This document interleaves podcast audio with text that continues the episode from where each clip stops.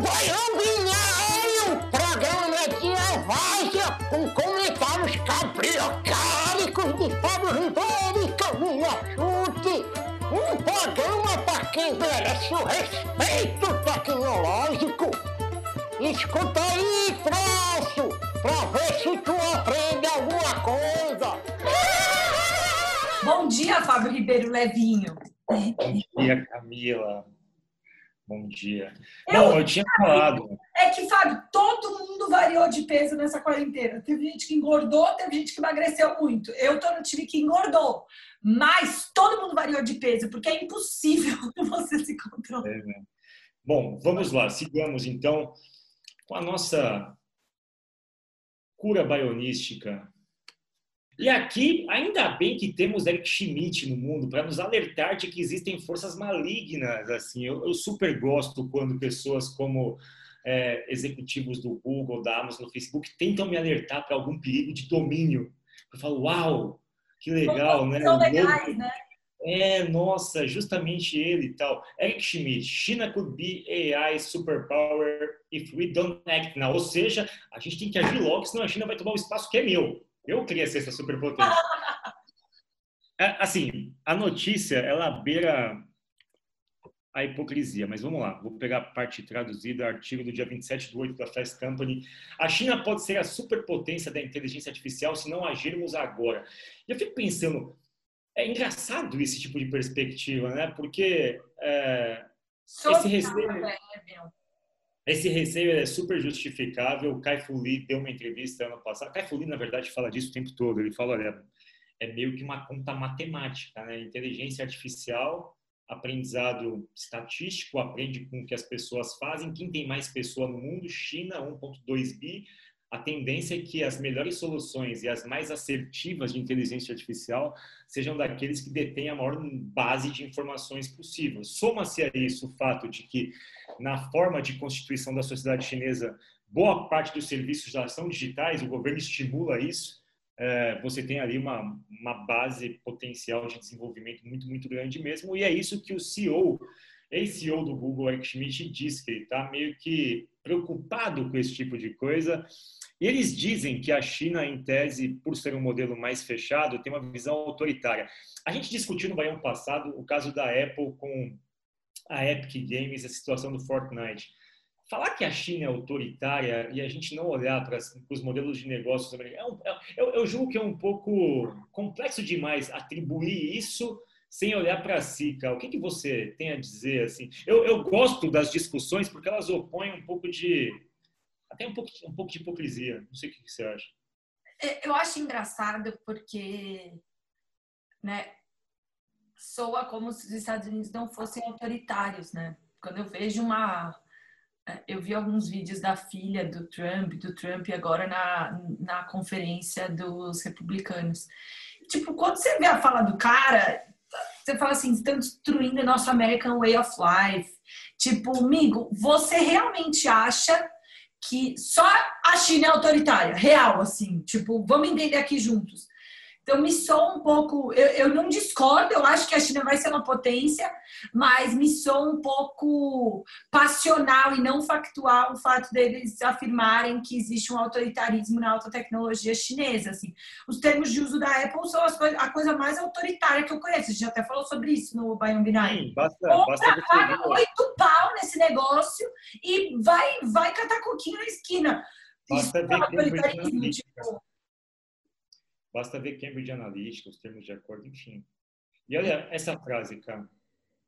O mundo onde a China controla a inteligência artificial e o comércio pode não ser um lugar muito bonito de se viver, diz Schmidt. Como você gostaria de a maioria de todas as coisas que você usa durante o, no, o nosso pandemia aqui foi controlada pelos chineses em vez dos Estados Unidos? Hã? Como? Não, eu fico perguntando, é, eu fico perguntando. Imagina um chinês lendo isso. Um chinês está lendo isso aqui agora. Fala, meu, é essa visão que vocês têm da gente, então, de que a gente é autoritário, de história. Porque, em tese, assim, não houve nenhum sinal até agora de que a China vai fazer algum tipo de coisa, exceto os. Assim, ela tem as redes internas dela de busca, os mecanismos de busca dela, até aí ok. Ela tem lá o WhatsApp dela, até aí ok. Qual o problema de eu ter o meu cheque? E, e, desculpa, Fá, na minha cabeça tem um pouco a ver com o modelo de negócio. Tipo, a China acha que não é justo eu dar todo o poder para uma empresa só. Assim, Pô, então, eles estejam certos e a gente que está errado aqui comendo. Mas é, mas assim, eu, eu, tá errado a China ter as próprias soluções tecnológicas, o Alibaba, não, o WeChat, Baidu. Não acho, então, não acho legal ser autoritário é muito contra é. a, minha, a, minha, Essa narrativa, essa narrativa é esquisita, mas é uma narrativa perigosa, porque de alguma forma, cara, isso vira uma teoria de conspiração, né? Você não acha que isso vira? Você não acha que em tese daqui a pouco, porque até porque é o Google que está falando, um ex-executivo do Google, ah, existe um risco disso virar uma uma coisa que é difundida, como é difundida várias outras teorias de que os chineses inventaram o coronavírus, enfim. É isso, Fábio. Uma, uma tese sobre isso. Assim, a história vai dizer se sim ou se não, mas até agora os elementos que a gente tem, os elementos que a gente tem de história hoje, os elementos que a gente tem de história hoje dizem o contrário. Se a gente for pensar na corrida, na Guerra Fria, na corrida Estados Unidos União Soviética, plantava-se a mesma semente de controle dos soviéticos e aparentemente isso não ocorreu e não ocorria até então. E a gente descobre com o tempo que no final das contas é, as grandes questões que envolvem domínio é, polarização supressão de direitos vêm de plataformas ou de negócios criados até nos Estados Unidos enfim. Me parece me parece se a gente parar para pensar no fundo talvez seja uma guerra fria digital né a gente está vivendo já está já está mas o que me importa nessa discussão, esquecendo aqui um pouco, quando de lado a questão Estados Unidos e a preocupação ela é real em relação à China ser a superpotência. Porque, de fato, cara, salvo algo muito acidental, ela vai ser a próxima potência inteligência artificial. Como a gente fala de um modelo de evolução tecnológica onde tudo avança para modelos híbridos artificiais tal, é, é de se pressupor que boa parte das soluções nasçam daqueles que podem fazer mais uso da inteligência instalada, porque os produtos vão ser mais assertivos, a inteligência vai ser mais refinada, digamos assim. A preocupação é comercial, acima de tudo, não é uma preocupação de segurança, como ela está colocada aqui. A preocupação é um tipo de balança comercial. Em algum momento, o pêndulo da economia pode ficar um pouco mais inclinado ali para a parte chinesa e isso preocupa mais do que uma situação voltada à segurança. Então, é. vende a insegurança como pano de fundo, mas o que se teme perder é o benefício comercial, não é? Também acho.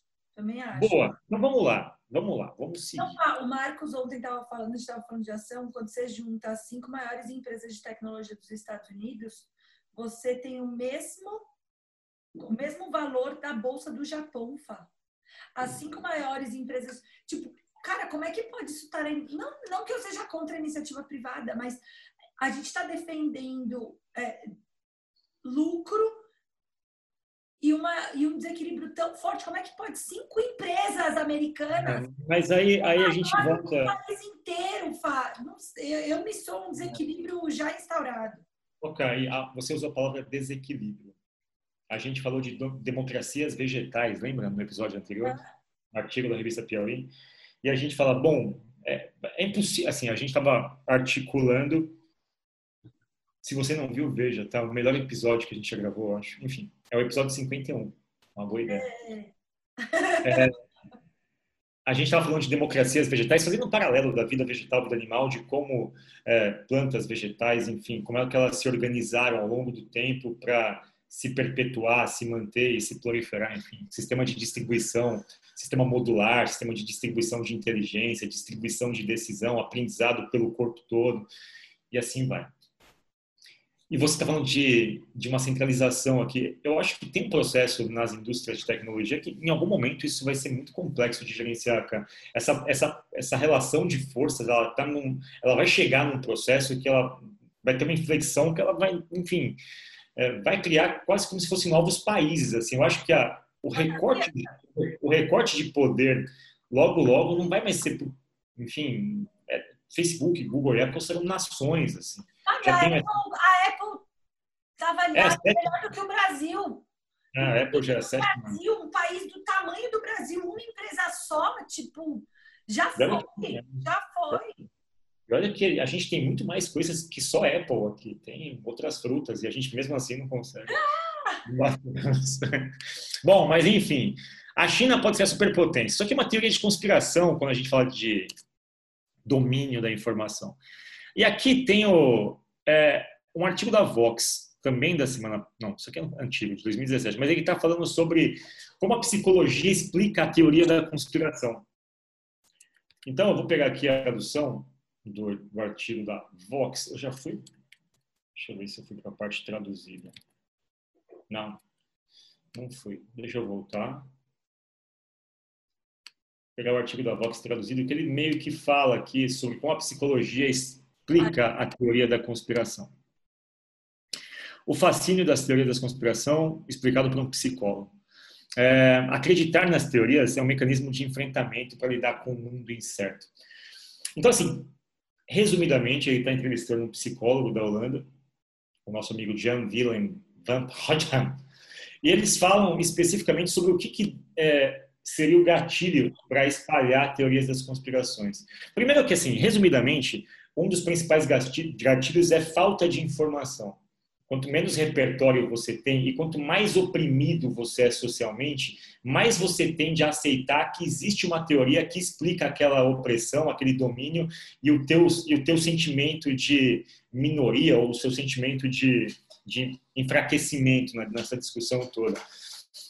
De alguma forma, é, explica-se desse jeito. Então, assim, eu me junto com mais pessoas que estão no meu espectro de desfavorecimento ou de defasagem ou de assimetria de informação e tento me apoiar numa teoria que possa explicar isso de uma forma confortável para mim. Ou seja, o problema não sou eu, o problema é esse mundo que tem essas regras, esses conceitos. Então, de alguma forma, eu transfiro aquilo para uma situação que eu não controlo. Ao mesmo tempo, eu tenho um alvo que pode justificar as minhas, enfim, fraquezas, desilusões, dissabores, desvantagens e fracassos. E aqui tem um negócio, a tendência de perceber conspirações é universal, está todos nós, mas também acho que existem diferenças individuais na suscetibilidade. É, e aí ele fala, você tem que perceber que nem todas são irracionais. Às vezes acontece uma espécie de corrupção. É natural que as pessoas fiquem atentas a isso. Um bom preditor de teorias de conspiração é a opressão real. Frequentemente, grupos minoritários oprimidos são mais propensos a acreditar em teorias da conspiração e um dos motivos para isso é que estão tentando dar sentido aos problemas que têm. Uma maneira de tentar entender, tentar... Exato. E aqui, se eles são universais entre as culturas, isso significa que há uma razão evolucionária para acreditar em teorias da conspiração? Na verdade, sim. Ao longo da história da humanidade, muitas pessoas foram vitimadas e mortas por coalizões hostis. Ou seja, em certos momentos históricos, de fato, teve um grupo dominante pequeno que oprimiu os demais. Em tese, isso ficou gravado no nosso DNA. E aqui ele fala: existem fatores que identificam grupos mais suscetíveis a teorias da conspiração, são mais prováveis entre pessoas menos educadas, mas isso não significa que as pessoas com alto nível de educação sejam imunes. Outro é o narcisismo coletivo, um traço de personalidade em que as pessoas exigem que o grupo a que pertencem seja admirado, e pessoas que acreditam que a sua própria nação e grupo são superiores aos outros, Eric Schmidt está nesse grupo, né, cara? Total. E, e, na minha cabeça tem um pouco a ver até com a gente, enquanto humano, ter uma necessidade para conseguir fazer nossa cabeça parar de racionalizar, achar explicação para tudo, né? A gente teve que fazer isso com religião, né? O, a gente lida mal e, e o, o Marcelo Gleiser fala isso. A gente lida muito mal com os buracos que a ciência deixou. A gente não consegue explicar tudo com ciência, né? A gente não consegue explicar tudo com prova e contra-prova. Então, o sabe que um lance. deixa uma ansiedade muito grande na gente.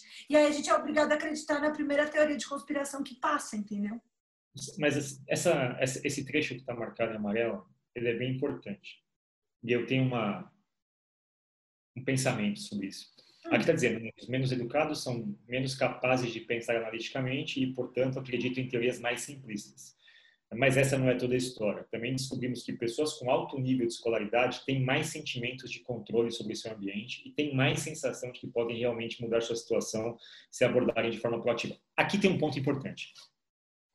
É, a cultura do cancelamento que a gente tem discutido, enfim, todos os problemas que surgem, escolhe um problema. Ah, a questão da, da discussão do que está acontecendo agora na NBA, do George Floyd, de toda a questão racial, ou a própria morte do, do Chadwick Boseman recentemente, do cara, do cara do Pantera Negra, o ator do Pantera Negra, ou questões vinculadas a, a ensino, educação tal. Sempre que alguém que conhece do assunto vai se posicionar, parece que de forma muito voluntária ele trata de criar um fosso entre o que ele sabe e o que os outros não sabem. Tipo, ó, eu sei desse assunto, você não sabe merda nenhuma, então cala tua boca, esse é o meu lugar de fala, esse é o teu lugar de ficar quieto. Tá aqui, eu sou um especialista, você não sabe nada, essa opinião é minha, a sua não me importa. O que acontece? À medida que os menos capazes, nesse caso, a gente pode ser menos capaz, a gente não é mais. Tem situações que a gente é o menos capaz. Todas as situações é, sociais, praticamente, nós somos menos capazes. A gente é mais capaz em uma ou outra e menos capaz em centenas. Né? Basicamente é isso. Não dá para você ser educado em um monte de coisa simultaneamente. Então a gente às vezes está no papel, vezes a gente está no outro. Muitas vezes a gente está no papel de menos conhecimento sobre o assunto. E aí, quando o lado que tem conhecimento, ao invés de te educar, te coloca um muro enorme, te empurra para o outro lado, dizendo: olha, isso aqui você não sabe o que está falando. Você cria de fato teorias do tipo, cara, tem alguma coisa nisso, enfim. Você começa a acreditar porque é um mecanismo de defesa e de reação, até de aversão, assim, do tipo, vamos se juntar aqui então, porque, pô, esse negócio não faz sentido tal. Eu acho que boa parte da teoria da conspiração ela nasce da, da oposição de alguma forma até violenta que existe entre quem sabe e quem não sabe uma coisa, quem tem e quem não tem conhecimento. Porque cria esse abismo do outro lado, falar, meu, assim, essa oposição, aquela coalizão hostil. Quem detém conhecimento hoje cria uma coalizão hostil e os oprimidos começam a criar suas teorias, né? Certo. E é, uma te... é, um pensamento. A, a, conspiração ela é legal, Fá. Tipo, é, ela, ela, ela, é gregária, né? É, é o lance, é, é, é, o, é o da parcimônia que a gente fala do, do é o poder da parcimônia. esqueci o nome do cara. Nossa, Reginaldo. É o Navalha de Ocã, William, William Navalha de Ocã. Cara, na boa, é muito mais legal você achar que alguém roubou sua carteira e que você não tem culpa de nada e que o mundo conspira contra você, ó Deus, ó céus, do que, tipo, você é um cabeça mole que esqueceu onde está a, a, carteira. É, no, caso, no, caso, a gente não pratica o princípio da parcimônia. Né? A gente é mais legal que acreditar na teoria da conspiração, sabe? Em geral, ela é mais... É, ela te dá mais prazer, ela, ela soa mais, né? Eu não sei, eu tenho uma sensação que é quase um divertimento, é um passatempo para alguns. Ô, cara, olha que interessante esse ponto final. Como tem gente esquisita no mundo, né? Olha que louco. É. O repórter pergunta: há alguma razão para pensar que a crença em teorias da conspiração se tornará mais comum por causa da, do acirramento político, por causa da tecnologia? Nunca antes foi tão fácil disseminar informação falsa? Real, né? Pergunta muito boa. Aí o psicólogo responde: olha, não tenho certeza. E aqui que eu acho que tem gente estranha. Olha como tem gente estranha no mundo. Essas duas pessoas, para mim, são muito estranhas. Em um estudo feito por dois cientistas políticos de Miami, eles analisaram mais de 100 mil cartas enviadas ao New York Times e ao Washington Tribune, que duraram um período de 120 anos. Imagina você se dedicar a estudar 100 mil cartas de 120 anos. Gente maluca, né? Eles não encontraram evidências para mais teorias da conspiração conforme a sociedade se tornava tecnologicamente mais avançada. Portanto, embora eu acredite que a tecnologia moderna provavelmente terá um impacto, por exemplo, sobrecarga, então não tenho certeza se ela vai aumentar as teorias da conspiração. Ai, achei Lembra? super legal! Legal, né? Ah, muito do caralho, você dedicou sua vida para um negócio super específico, tipo, eu acho é. legal, eu adoro o academia. Eu, eu, eu, acho, eu acho, cara, eu gosto dos loucos, tá? Aí, para pra pensar que você teve que fazer assim, o que, que evidencia uma teoria da conspiração? Quais são as palavras? Aí dessas palavras você vai ter que varrer isso computacionalmente. Com certeza tinham cartas que estavam escritas à mão. Aí ele teve que pegar e transformar essa carta à mão em OCR para poder ser digital, para ele poder dar, fazer uma cor. Tipo, mano, é muito legal. Cara, mas me explica uma coisa. No caso do Eric Schmidt, do, do Google, o Google não é um grupo minoritário em relação à China. Não, claro que não. E esse tal, é uma teoria eles da conspiração que. Eles estão ofendidinhos, eu acho. Não, mas você não acha esquisito uma teoria da conspiração que nasce de cima para baixo? Porque em tese, não, não para baixo. A China, a China é gigante. Chama medo. Chama medo. Eu não acho estranho, não. Para mim, claramente, ali é mais do que uma teoria da conspiração. É você tentar se proteger por outros meios. Boa. E, cara, só uma coisa. Enfim. Lembra que a gente falou de fofoca também? Acho que fofoca tem a ver com isso. A gente não consegue viver sem fofoca e teoria da conspiração. A fofoca é um mecanismo evolutivo. A gente falou isso dois baiões anterior, duas semanas, uma semana anterior, do mundo sem fofoca, o quanto isso, a pandemia está deixando a gente, é, enfim, está evitando a gente de fazer fofoca e como, como isso pode ser prejudicial para o tecido social. Né? É isso. Para mim, a teoria da conspiração é divertida. As pessoas não Boa. percebem que, a, a, que as pessoas acreditam. Boa. Mas, enfim, falamos do Eric Schmidt e depois falamos de teoria da conspiração. Você vê que às vezes a gente sincroniza os baiões, né? Enfim, quer dizer, a gente sempre. Vamos ver, esse é o último esse? Vamos ver se você conseguiu fazer o terceiro. Não, ainda Aí. tem mais. Mas esse aqui é interessante. Ah, mas está sincronizado? É, deixa, acho que sim, cara. Acho que é, ele está sincronizado. Eu, a gente pode sincronizar na mão. Vamos, vamos sincronizar na mão. vamos sincronizar manual. Enfim, esse é um artigo.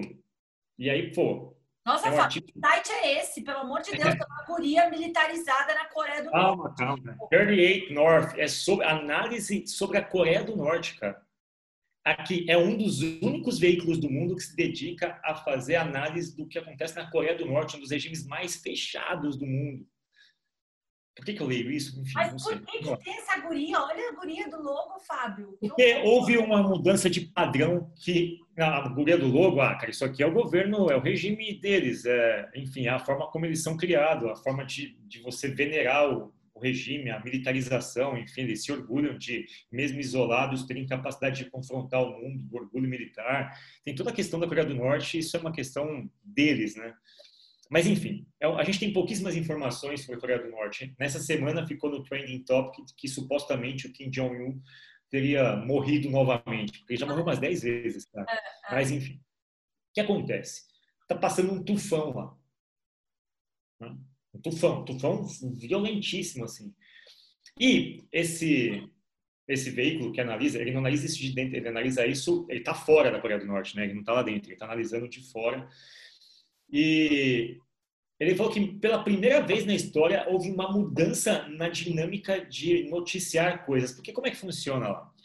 Tá vendo? Na quarta-feira, o canal de TV estatal da Coreia do Norte, que é o único canal que tem, deu um passo historicamente sem precedentes de transmitir durante a noite, enquanto a tempestade Tipumbave se aproximava do país. Eles não têm transmissão noturna lá. Então, eles ficaram à noite transmitindo justamente porque era um evento completamente novo. Mas qual que é o louco disso?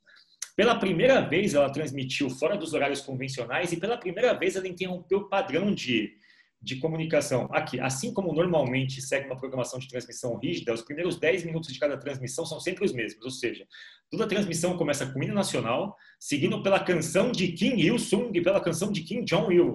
Então a emissora executa esse programa para o dia. Ou seja, e no, depois a gente venera os nossos líderes. É como se na Mastertech todo o baião começasse com 10 minutos do hino da Mastertech e depois com nossos hinos, o meu e o teu. E aí depois começa o baião, enfim. Se houver alguma notícia sobre Kim Jong-un, ela é a prioridade. Ou seja, Kim Jong-un foi fazer exame de sangue. Ah, botos como primeira notícia. E aí, o que foi absurdo na transmissão é que eles colocaram foco pela primeira vez na história num fato jornalístico real. E eles começaram a transmitir as coisas do tufão. Então, é, foi uma instrução até do Kim Jong-un, ou seja, parece que alguma coisa o sensibilizou. E aí a, a, as notícias, pela primeira vez, do ponto de vista de fato real, foram feitas com base na, na realidade, assim, sabe? Elas não foram inventadas nem nada, nem alguma coisa do tipo. Então, a Coreia do Norte sinalizou para o mundo e ela começou a mostrar coisas que são coisas que naturalmente ela não mostraria. Você nunca vai ver num telejornal norte-coreano notícias ruins do país. São sempre coisas legais, de como o país é bacana, de como o país é civil, como o país é ordeiro tal. E aí eles começaram a mostrar notícias que mostravam até destruições aqui, tá vendo? Que o repórter na chuva, tal, inundação de um rio. Pode parecer uma bobagem, está dizendo que isso é uma notícia. Pensa no conceito de uma sociedade fechada, que você não sabe nada sobre ela e que tudo que a gente sabe é completamente filtrado pelo governo. É como se o governo tivesse rompido deliberadamente o seu firewall, de tipo, olha, pode mostrar. Vamos Será mostrar o que está acontecendo. morreu, Fábio? Se Palma não morreu, hein? Será que não sei, morreu? Então, tem um boato de que ele está em coma de novo, enfim. Ele está com a saúde debilitada, porque tem alguém que se dedica a mapear as aparições. As aparições dele reduziram muito no último ano. Ele, ficou 40 dias afastado, que é completamente anormal, enfim. E aí especula-se que a irmã dele vai assumir e tal. Irmã Mas, enfim, é a irmã dele, a próxima líder mundial. Vocês não querem uma líder mulher? Vai ter uma líder mulher. Essa daí, cara, ó, dizem que ela é tipo. Mas ela é brava, ela é pior que ele? Qual que é a análise? Dizem que ela é tão rígida quanto. Mas eu acho já melhor do que ter um cara, já é uma abertura no sistema, Fábio. Rigidez por rigidez que seja com a mulher, isso aí. É, E aí tem o Rio, tem a, questão do Rio, mostrar. E é legal porque eu tenho fascínio de saber como é que é, sabe? Eu fico olhando essa foto, eu fico vendo os comércios que tem, eu não vejo nenhuma bandeira de comércio, mas ao mesmo tempo eu vejo as ruas todas limpas. E eu tenho fascínio de ver, tipo, é a única coisa que a gente tem de informação, cara. Então eu me debruço sobre tudo, sabe? Quando esse repórter mostra, eu vejo a arquitetura para ver como é que são as construções, eu fico viajando nisso, cara, sabia? Tipo, as únicas imagens que tem no Coreia do Norte, eu fico olhando tudo para ver a marca da roupa do cara, para ver se é uma marca específica, se é porque é tudo produção deles. Então, tudo para mim é informação, sabe? Eu fico escrutinando aqui a coisa. Mas, enfim, foi uma questão. Ó, mostraram destruição, tá? Tá vendo aqui? Aí tem transmitir durante a noite sempre foi comum na maioria dos países, mas Coreia do Norte a TV estatal segue uma programação rígida. Começa às 15 e termina por volta das 22h30, exceto aos domingos e feriados. Apenas passa da meia-noite uma vez por ano na véspera de Ano Novo, então até apenas de uma hora. Eles quebraram uma regra. No fim, isso pode dizer muita coisa em relação a coisas que estão acontecendo nos bastidores Eu da acho que já é a irmã assumindo e colocando os novos padrões. Mas por que, que eu achei isso legal? É conspiração, Fábio. A Coreia do Norte vai ser, é. vai ser. Uma mulher vai assumir, vai mudar tudo. Exato, exato. Você pegou, você vinculou. A gente, tem, a gente é ignorante em termos de Coreia do Norte, certo? A gente não tem nada de informação deles. Então a gente preenche a nossa ignorância com teorias, né? Certeza que é mulher. Olha, olha que louco isso, cara. A gente pegou um exemplo que corrobora isso. Como a gente é ignorante em relação a esse assunto, a gente preenche com as nossas teorias. E elas são muito plausíveis quando a gente começa a montar, enfim, tal. Claro, pra mim tá claríssimo. E, cara... Gostei. Pô, Mas né? a ainda me incomoda, coitadinha. Criança Bom, vamos avançar, que esse aqui é a última reportagem. É, essa é a última reportagem do Baião e, cara, eu não tenho capacidade nenhuma de ler esse texto. Ler. Eu comecei a ler, eu falei, cara, eu sou muito ignorante para ler isso. Mas você não, você vai conseguir ler e pegar a essência disso. É. Primeiro, explica para todo mundo que a gente está fazendo um curso de pensamento computacional para professores. Explica onde é que está isso agora, suas, suas principais é, impressões dessas primeiras quatro semanas de um curso novo nosso de pensamento computacional para professores. Não é jabá, porque o curso não está sendo vendido, ele está uma turma experimental. Fala um pouquinho, cara, do que, que você tem experimentado no seu contato com os professores e aqui especificamente que você vê um gifzinho da, de algo que a gente explicou lá. Ó, oh, que gif bom, inclusive. Legal, né? Está é, sendo muito massa. São professores não só de ciências exatas, mas de filosofia, de história. É, e a gente está ensinando, a gente está tá no meio do curso, eu diria, onde a gente começou primeiro dando um pouco de contexto, depois a gente ensinou programação, tem mais um pouquinho de programação, e depois a gente vai começar a colocar pedagogia e criar esses artefatos educacionais para eles poderem levar para a sala de aula, independente da disciplina deles, conseguirem ensinar pensamento computacional, que já é uma demanda da nova Base Nacional Comum Curricular, mas que em 2019 e 2020 não tivemos treinamento de professores, ou seja, está vendo navios neste momento. E na nossa cabeça a gente poderia impactar pelo menos um pouco algumas dessas instituições de ensino.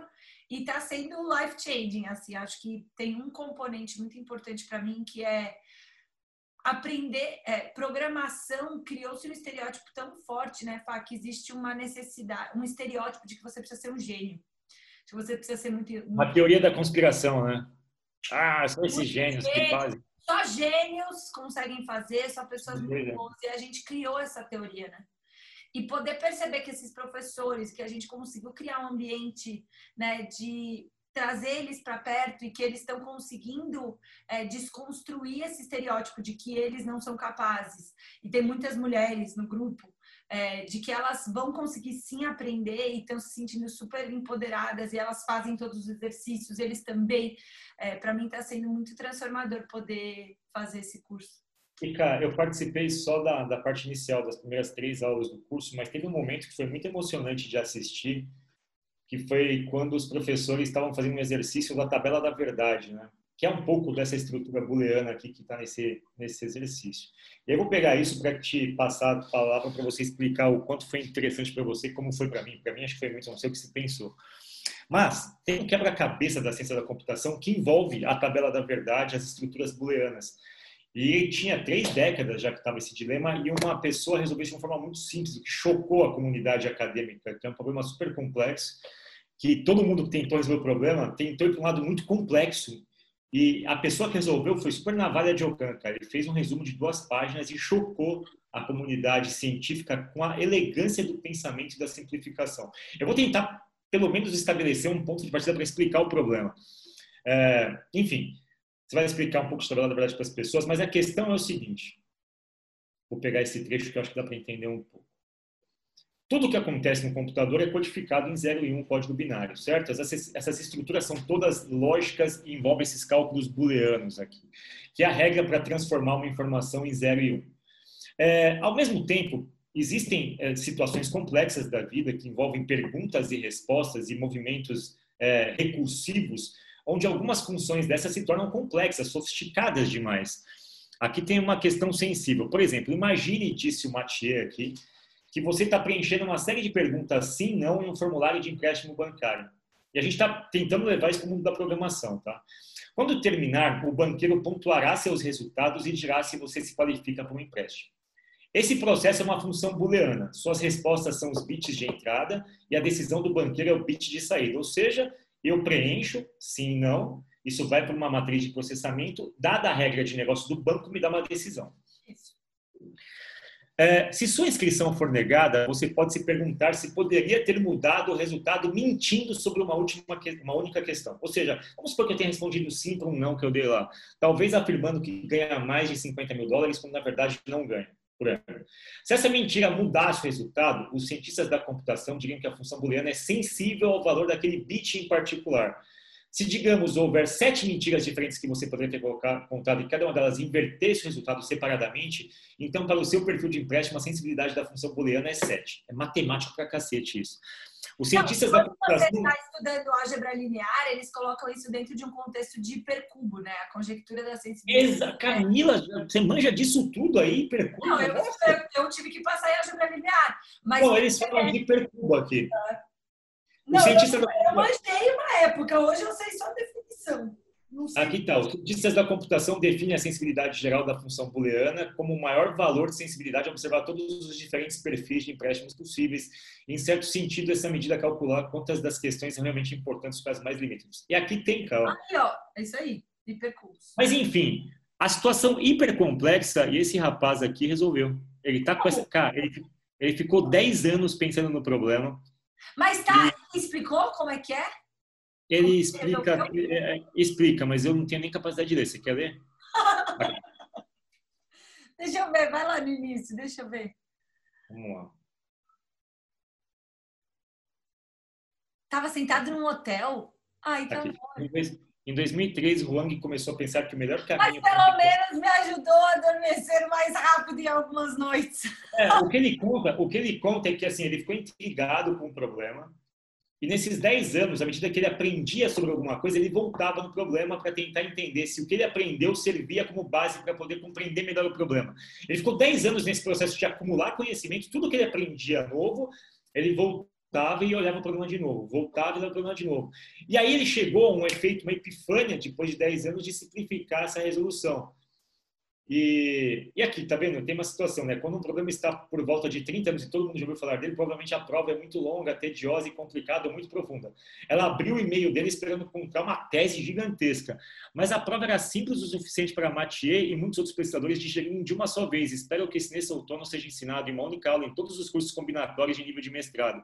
Ou seja, ele simplificou isso, mas foi meio que maturando uma resposta. E na academia as coisas são longas, né, cara? É, e ele inventou o sinal, ó, ele falou assim, então no mês passado ele percebeu que até o fim, simplesmente mudando o sinal de alguns dos números em sua matriz. Ele, ele, recorreu a uma teoria de 200 anos, chamando teoria, teorema do entrelaçamento, enfim. É, só que é muito denso para a gente. Mas, cara, mesmo sendo denso, essa estrutura aqui, ela não é tão densa. E Legal. eu fiquei hiper emocionado quando as pessoas conseguiram fazer uma convergência entre trazer uma informação do mundo natural, traduzir ela para 1 e 0 e ter uma saída que ela compreendia na tabela da verdade. Explica o que você viu. Eu adorei. Eu queria que você passasse esse artigo para elas, cara.